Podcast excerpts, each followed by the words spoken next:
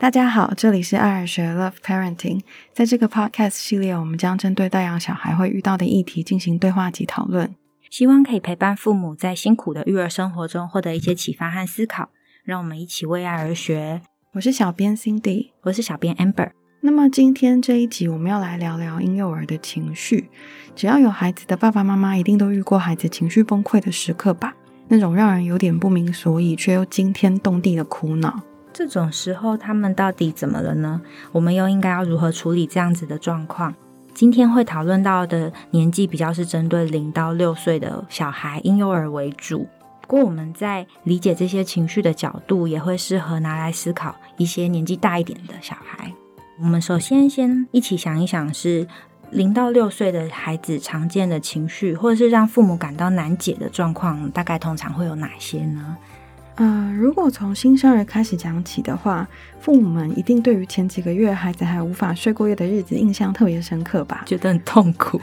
对，那应该是对父母来说特别辛苦的一段记忆。那么那时候的婴儿到底怎么了呢？有时候爸妈真的是猜遍各种可能，尿布也换了，奶也喂了，可是他还是哭得很痛苦。不过，其实还真的有所谓新生儿啼哭期这样子的东西。加拿大的小儿科教授 Dr. Ronald Barr 他提出的 The Period of Purple Crying，他认为这是新生儿正在经历一个很正常的发展阶段。那这个时期一般是从婴儿两周大开始，而且会持续到孩子三四个月这么大。这段期间呢的特色是，他会明显哭得比之前还要厉害，而且无法预期，又很难安抚。表情看起来很痛苦，哭泣时间很长，可能可以长达五个小时或更久，然后会在下午或是傍晚哭得更多，听起来就好恐怖哦。难怪很多人都说，因为一般如果产后有住在月子中心，然后大概月子中心出来的那段时间，就是通常是小孩的情绪反应，其实就是比方说啼哭的反应会更剧烈的时候，然后爸妈就会觉得很恐怖。对，会很紧张，不知道到底发生什么事情。通常都会往他是不是身体不舒服这个方向猜。对，可是我觉得真的很难猜得到，因为就是他就只是哭，然后哭又代表很多很多的意义，所以父母就会很容易在那个状况下面感到很崩溃，或者是自己也觉得啊，好像有点那个情绪的负荷也已经到很满很满，快要爆炸了这样。对，父母自己同时也在承受那种很。很不舒服的感觉，嗯，对，所以我觉得这个新生儿啼哭期的这个概念很有帮助，哎，嗯，因为它可以让父母知道说，其实这就是小孩子会有的一个状态，不代表他可能哪里真的很不对劲，就是一个很自然的发展的过程里面会出现的现象。对，这个小儿科医师他也是建议父母保持冷静，然后提醒父母说，这是一个正常的发展阶段，所以在那个时期不必感到过于挫折或是担心。他还有提到一个东西，是为了避免要很多人安抚婴儿的时候会晃婴儿，然后其实后来有一个症候群叫做婴儿摇晃症候群，太过用力的摇晃是很容易造成脑伤的，所以呃，这个医师有特别提醒说，呃，不要过于慌张，然后反倒造成了这种婴儿摇晃症候群。大家如果有兴趣的话，是可以搜寻看看这个呃 The Period of Purple Crying 的文章来看一看。嗯，新生儿在呃刚出生的阶段，其实说有很多他的不舒服的来源是父母非常非常难理解的。就比方说，像是外在的一些刺激啊，就他的感官知觉接收到很多，比方声音很大声，虽然大人听起来还好，或者是温度的变化。然后或者是呃味道，就是各种知觉的刺激，可能对婴儿来讲都是在心里面形成很大的波涛汹涌。然后也有包括说他们自己本身身体的感觉，肚子饿了，然后那个饿的感觉好像整个肚子是空的啊，或者会痛，甚至到会痛，或者要大便了，然后那个肠绞痛，嗯，等等的。那我觉得除此之外，还有一个是呃比较内在心里面的一些冲动，比方说小孩可能有一些。嗯，很剧烈的感觉，那可能就是一个很情绪层面的东西，比方说很很焦虑的感觉啊，或很恐惧的感觉，很愤怒的感觉。然后那些东西可能在一开始都是很模糊的。那我觉得对一个新生儿来说，那就会是一个非常非常大的刺激。然后那个都可能会诱发他们哭泣，所以我觉得父母真的很难一时之间马上知道怎么了。嗯，他们真的很像是刚从那个蛋里面被孵出来，学习要怎么当人类，然后一下子要接受这么多的刺激，其实是蛮难以承受的。对，然后就是小孩从刚出生到头几个月、头几个星期这样子发展起来的时候，只要一往前发展，就可以知觉到更多的东西。我觉得这就对小孩来讲，其实那段时间他的心智是非常忙碌跟很庸塞的。嗯呃，另外我又想到一个，从心理发展的角度上来讲，婴儿确实是从那种被包裹很紧的，当时他在子宫里是包裹的紧紧的嘛，嗯，从从子宫被生出来之后，他开始要学着自己呼吸，然后那个温度就很不一样啊，嗯，然后双手打开的时候也没有子宫壁的包围了，这个时候可能会产生一种近似坠落或者是解体的恐惧感，然后确实我们也需要借着不断的拥抱跟安抚，然后稳定的提供这样的照顾一段时间之后，宝宝才有办法在心里面记得那种会被抱住的感觉，我没有因此坠落或是崩解，只是这种安全我没有坠落的感觉，需要时间跟经验逐渐堆积起来。对，我觉得这真的是一个心理讲，这是一个很好的例子，就是光是出生这件事情来来讲，就是一个很大很大的知觉的刺激，还有也会诱发很多内在感觉的一个过程。对，有点像是我住了十个月的房间，突然把我换到一个从温暖的挤挤的房间，换到一个很大的，然后又有点冷的房间里面，然后我躺的方式要不一样，可能会一下子突然有点恐怖，不知道自己到底去哪了。对，然后身体需要食物的时候，开始要自己进食。以前是就脐带就传进来了嘛，以前我躺在那里都不会饿，现在换到这个新房间又冷又会饿，而且以前躺在子宫里面还可以移动。在羊水里面，其实是可以稍微移动、转身，然后动来动去。结果出生之后有个重力的作用，之后只能吸在床上。然后 我觉得那真的是对对一个小生物来讲，那可能是一个非常非常巨大的经验。对，他们有点像从外太空回到地球。对他们虽然躺在那边看起来没在动，可是我觉得真的那里面可能有各种丰富的经验，然后也很剧烈的一些经验。对，嗯，如果让我用想象，也觉得蛮恐怖的。呃，如果再大一点的孩子呢？因为像我们很常会听到呃 “terrible two” 这种说法，嗯，两岁的时候猫狗嫌，哎，对对对对对，这种难搞的情绪通常又是怎样的呢？你有没有什么想法？两岁除了一般的情绪之外，蛮比较不一样的特色，应该是大家很容易观察到，两岁的小孩开始，他就是什么东西都说不要。这个这个不要，那个那个不要，然后要自己选自己决定，可是都会做出一些蛮奇怪的决定，然后 要很挑战父母的包容力，对，然后就让父母感到非常非常的爆炸，对。可我觉得这个在心理发展上面，可能这个这个阶段开始，小孩子会很想要开始试试看有没有办法有一些自己可以决定啊，或自己可以控制的感觉。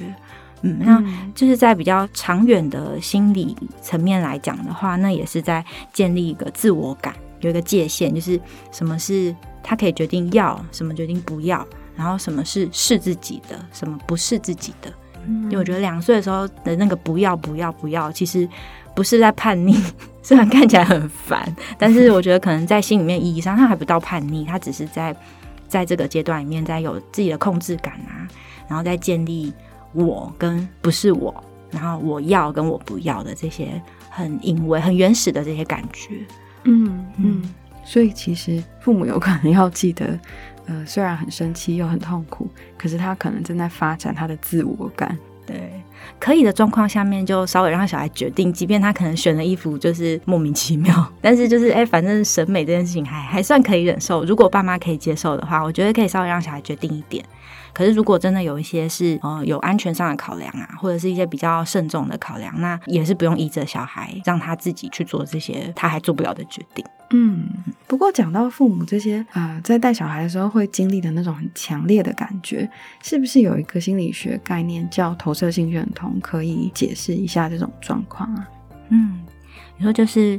有的时候父母会发现说自己在带小孩的时候。那个内在的情绪，父母自己内在的情绪也是波涛汹涌，嗯，那这可能就跟投射的的状况有关。嗯，小孩小孩还没有办法用言语去表达他要什么或者他怎么了，那那个沟通的过程就会变成是小孩把自己的感觉丢给父母，然后让父母心里面也出现一样的感觉啊，那这样子可能爸爸妈妈就有这这可以变成是一个管道，去试着理解说，哦，原来小孩他现在这个状态可能跟自己心里面的感觉是很有关联的。嗯嗯，所以他可能因为他一定还不会讲嘛，就是对这种语言有时候成人都不太有办法表达了。对啊，成人也会有这种状况，反正就自己讲不出来的，可是让对方感觉到。嗯，对对，只是小孩子可能这样的过程会比较多。哦，这种使用这种方式会比较多。嗯嗯，就是那种哈，让你感觉到吧，这下你知道我在想什么。对比方说，最明显就是新生儿在哭泣的时候、大哭的时候，其实很多大人是听不下去的，就会觉得很难忍受，然后就觉得天哪，好像要好像听着小孩在大哭，说自己也快要崩溃啦，或是也觉得说啊，小孩好像有种活不下去的感觉。嗯，那这些感觉在现实层面，我们可以知道说，其实就还好嘛，小孩就是只在那里哭，没有真的要死掉了。可是我们心里面出现的那个恐惧，强烈的恐惧啊，强烈的焦虑。或是非常不舒服的感觉，那这可能就是小孩子透过投射认同的方式，再让大人可以感觉到他心里面正在经验的那个恐怖感。对我有看过一个研究，有有实验说，大人成人听到婴儿的哭声的时候，真的压力皮质醇是会上升的、欸嗯就是那是真的会造成一种很大的压力。这个时候啊，就是大人怎么回应这个情绪，或是怎么解读这个情绪，然后也会反过来变成是影响小孩对于那个情绪的感觉。嗯，然后大人如果这个时候比较可以有一个思考说，哦，他可能是因为因为什么什么的事情，然后很生气，所以他才会有这样的情绪反应。我觉得这个就变成是说，哎，就思考了这个过程，这件事情就某个程度上来讲就过去了。可是如果小孩子在很不舒服的状况下，把不舒服的感觉投射给大人，然后这时候大人也承受不住这样的感觉，然后也没有办法有空间去思考，那可能跟发生了什么事情有关，而就觉得说，啊，这小孩好讨厌，是恶魔在欺负我。那这个东西其实也就变成是小孩子他理解他自己内在的不舒服，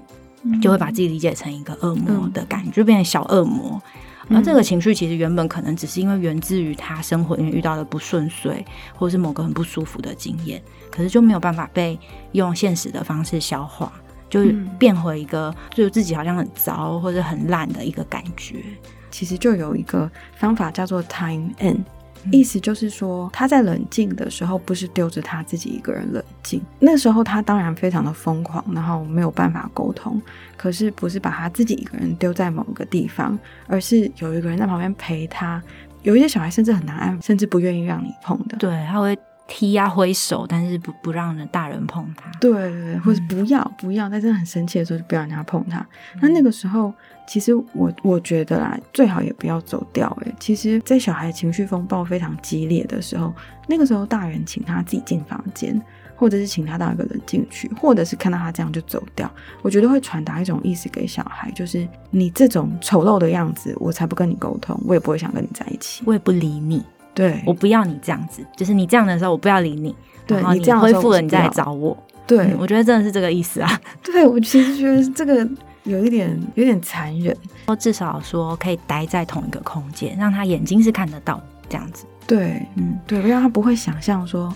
哦，因为他这个疯狂的样子，你就不要他了，你就不喜欢他了，你就不想跟他讲话了。嗯嗯，或是也可以让他知道说，就是等到你准备好的时候，你可以来找我。嗯就是如果小孩子有些小孩真的在气头上，他不要人家碰他，甚至人家跟他待在一起，他都会一直要推开人家，嗯要把别人赶走。或者说，有时候爸爸妈妈可能真的要去处理某件事情，可是小孩正在情绪发作，你必须得要离开的时候，我觉得可以先让小孩子知道说，就是等到可以的时候，你可以来找我，或者说等到我我去哪里一下，然后等一下我我还会再回来找你。嗯嗯，我觉得这都可以让小孩比较不用陷入那个可怕的想象里面。对，嗯我觉得这真的也在回应你刚刚说的那个，我们对待他情绪的方式，最后其实也会变成他对待他自己的情绪的方式。他感觉他自己的方式，但我相信那种陪他走过那个情绪风暴的历程，这样的经验越来越多以后，其实会在呃心里面养成一种能够去经历这种比较可以平静的经历这种挫折的经验和能力。嗯，就是有一个真的把这个情绪慢慢的消化掉，然后有被安抚下来的经验。那下一次再发生类似的事情，他心里面比较不会只有一些恐怖跟不舒服的感觉，他可能就比较有能力可以看见说，哦，这件事情最后可能有一个比较好的结果，会发展成一个比较好的状况。我觉得这个其实也是一个蛮深的信心的感觉。对，嗯，那只要人人焦虑，就会变得有很多恐怖的情绪反应跟停不下来的行为。可是如果可以比较不焦虑一点，有一些安心，有一些信心的话，我觉得这个是所有的事情我们比较能够度过，比较可以忍耐，比较可以让自己好像帮忙自己去练习怎么样怎么样子的一个很重要的基础。所以父母真的好像需要好好把握每一次处理这种情绪风暴的经验，因为我我这样听下来发现。这种情绪风暴是怎么被处理的？这件事其实会影响到孩子蛮多层面的发展，也像是你刚刚提到的他的自信啊，或者是他的自我价值感啊等等，其实影响到蛮多层面。嗯，挫折容忍力也是，我觉得对挫折容忍力是是就是哎，遇到挫折不舒服的时候，要怎么慢慢的把它消化掉，跟忍耐下来，这个其实很很，我觉得还蛮难的。嗯嗯，就是如果。小一点的时候，情绪可以得到好好的回应啊，我觉得这件事情会蛮有帮助的。对，但真的不用每一次啊，因为爸爸妈妈有的时候是没办法的，就是大人也有大人自己的状态不好的时候。就是说，这些经验可能只要有一两次，那会被记在心里面，其实也说不定也就够了。是，对，父母也不用也不用要求自己是完美的父母，因为真的也会有理智线断线的时候。但其实我觉得，就连理智线断线都可以是一个很好的时机，因为呃，我觉得大人理智线断线之后，因为会恢复理智嘛，恢复理智之后再去跟孩子有一个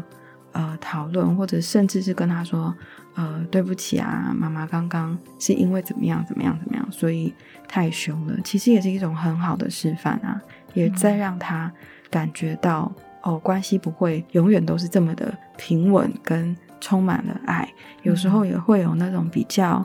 呃比较冲突的时刻，可是它是可以被修复的。对，就是失控的事情，还是有可能有转圜余地。对，或是感觉断裂的时候，还可以再被呃桥接起来，重新连接回来。对，可以重新连接。再来是呃幼儿时期的发展很迅速，我觉得这也有一点连接到你刚刚在说婴儿出生之后。他的那些知觉啊，其实都会都很新嘛，对这个呃新生儿来说。再来是，我觉得幼儿时期的发展其实也算是很快速诶。想想就是人在两岁以内就学会了翻身啊、爬啊、走路啊、说话啊，其实是在两年内就突然学到很多东西，可以用很多不同的方式，用手、用嘴巴、用脚去。用不同的方式感觉这个世界，然后从本来躺着看、趴着看、爬着看到站着看这个世界，其实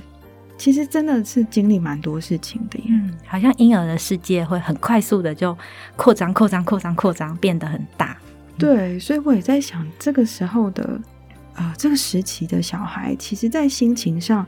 会不会经常是复杂的？因为他们身体的能力啊都增长的这么快，可是他们的心理跟得上吗？我们比较容易想象的，可能是小孩，比方说，我觉得有些爸妈都会最好是可以用手机或相机捕捉到那一刻，就是宝宝，比方说突然自己站起来的时候，有时候他们脸上会有一种很骄傲的表情，就是那种嗯，自己可能眼睛一亮，或者是哎站起来了，然后就是那种很骄傲。然后有些小孩子学会站之后，他就一直在表演那个 站起来，站起来给大人看。所以我觉得那一个部分真的是一个很新的成就，很兴奋。嗯，可是我觉得，如果往更深一点看的话，可能会看到他们也会有一些焦虑啊，对于新的发展也觉得很恐惧或者很害怕，就是这这其实是蛮复杂的的一个可能一个蛮复杂的感觉。因为虽然可以爬到另外一个房间了，可是他可能在心理上还不是那么确定，他爬回去的时候，妈妈还还在不在，或者会在那里等他吗？嗯，也是会有这种。啊，比较焦虑或是不确定的感觉。虽然可以爬出去看更多新的东西，是很兴奋也很吸引人的，可是不知道背后还有没有人在那里等着自己。对，然后也可能很危险，就是站起来了，然后那个高度变化了，那会不会跌下来？有些小孩就比较冲一点，他就是这样，哎，好像摔来摔去的。可是也有些小孩就很谨慎，就是他还没有确定他可以走路之前，呃，走路是一个例子，就是他还没有确定他可以放手走路之前，他可能都会倾向一直扶着，一直扶着。嗯，就是可以看见小孩不太一样的性格嘛，会有一个比较横冲直撞的，或者是一个比较小心谨慎的。对，可是这里面其实都有一点呈现出新的发展，其实也会带来新的危险。对，嗯，新的恐惧，对，新的恐惧，所以这个是在我们看到婴儿诶有一些身体上啊或者新的发展的时候，我们也可以想一想，就是那里面可能诶除了很兴奋啊、很很自信、很很很快乐之外，可能诶同时也会有一些蛮复杂的感觉。对，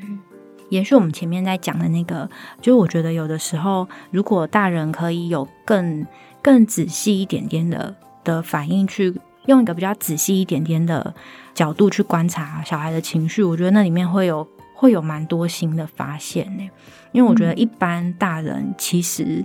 就是一般观察到的大人，其实有的时候真的不太花心思去注意小孩的反应是什么。嗯，我觉得一个比较常见的例子是在路上或者在亲朋好友遇到。陌生的小孩的时候，很多大人很高兴，很喜欢嘛，就靠近啊，去捏他们啊，去碰他们啊，就是，然后那时候就说啊，可能即便小孩的反应是哭或者是退缩，是害怕，可能大人，我觉得大人通常不会，太会太注意到这个，就是说啊，就是继续再弄一下，跟他玩一下。嗯，可是如果比较停下来细致去观察的话，其实小孩已经在出现很多的情绪反应了，可是通常比较不会被注意到。对你这样讲，让我想到一个例子，就是我妹的小孩在很小的时候，有一次。我就拖着他的腿，那时候我们在床上，然后我们本来在打来打去，然后我就这样拖着他的腿往我这边拉紧，就他突然生气了。可是后来我有一点明白他为什么生气，我觉得在那一刻他其实觉得非常的失控，哎，我被拖行，被拖行，因为他的身体跟力气都这么的小，他是没有办法抵抗我这样拖行他，所以那种失控的感觉让他后来感到非常的不舒服。嗯，我觉得大人好像真的会蛮容易忽略那个体型上的差异、力气上的差异会让小孩带来的。虽然他的表现是生气，可是我觉得他有可能其实是很恐惧的。对，就是小孩子其实是处在一个蛮长都处在一个没有办法真的抗衡大人，然后比较无力的状态下。嗯。对，那我觉得，如果假设在我们刚刚举的那些例子里头，小孩子其实已经有一些他不想要了，在哭了，在生气的这种反应，可是如果持续的被忽视，那我觉得那个默默的在小孩心里面就会变成是很无助，就心理学的概念在说的那种习得无助的感觉，就是他不论做什么，他怎么表达，可都没有用。嗯嗯，那有一些小孩可能看起来就会变成是他的反应就减少了。就是他被吓到的时候，他就乖乖的，然后大人叫他怎么样，他就照做。他可能看起来变得比较配合，甚至比较不会反抗，不会有太多跟大人之间不不对痛的的冲突。可是其实那在他的心里面，可能是一个很无助，就是极端无助的展现，变乖了，变配合了，反应变少了。然后看起来好像很好，有一些大人还会喜欢玩弄小孩子，就是这样子就很好被玩弄的小孩。其实那有可能，其实在情绪上面他是处在非常无助的感觉里面，他觉得他不管做什么都没有用，他会放弃。嗯嗯，所以这也是一个我觉得可以注意的地方。嗯，那再来有一些有一些大人应该可以观察到，有小朋友有的时候会超级兴奋，停不下来，然后情绪很激动、很激动、很激动这样子，然后。可能就是有点过度兴奋的的状态，嗯，我觉得那有的时候也是在表现出小孩可能情绪有一点超载了，或是有点焦虑了。对啊，总觉得那种过度兴奋跟即将要失控，或是失控跟控制这种感觉，很像是一线之隔。哎，我不知道你有没有这种感觉？有时候会觉得那个过度兴奋，要是再多一点，可能就会失控了，或者是那个过度兴奋是不是？已经是在试图要控制那种失控的感觉。嗯啊，有两个主题，我觉得其实也会蛮有情绪。但我在想，搞不好这两个主题可以另外再各自做成一集。一个是呃，有手足的情况下，小朋友可能会有的那种失落啊，或者是会有一种退行反应，想要回去当 baby。我觉得是确实是可以特别做一集来讲一讲手足。哎，我觉得手足，嗯，手足关系是小孩蛮大的一个主题。对啊，然后父母要怎么处理，其实也很棘手。哎，对啊，还有那种关于睡眠跟分离，我觉得分离这件事也蛮值得来做一题的。嗯。有时候光是去睡觉这件事情，就可能会让孩子在经历到底分离是怎么一回事。我醒来还会看到你吗？像我还记得我很小很小第一次知道什么叫死亡的时候，我好像有好几天睡前都一直哭哎，然后不愿意父母离开我的视线。那时候好像很害怕，一没有看到他们，他们会不会就在哪里死掉了？嗯，我就见了，消失了，就再也看不到他们了。然后就每天都跑去我爸妈房间哭，说：“你们不要死。”然后我妈就一直觉得你不要在那边乌鸦嘴，好不好？我我好像小时候也有一段这个时期，我也记得，就哭得好伤心哦。晚上时间到了，就自己躺在床上，然后开始想这件事情，然后开始流眼泪，超奇怪。对啊，嗯，所以真的那个那么分离的，对依附的同时，那个分离的恐惧，或是光是想到就会觉得很难过，对，好不好？我们也可以再留一集谈一谈这两件事情。今天谈到了蛮多呃新生儿或者是幼儿可能会有的情绪反应，以及父母可以用什么样的角度或是方式去思考孩子的情绪。嗯，试着更细一点的去体会，在小孩的世界里面，那可能带来的是什么样的感觉？对，那只要反正只要有机会感觉到，或是猜到小孩可能感觉到什么，要记得把它说出来。因为有时候爸妈会觉得说，哦，我很我很清楚啊，他就是因为今天跟朋友抢玩具抢输了，所以他到现在在发脾气。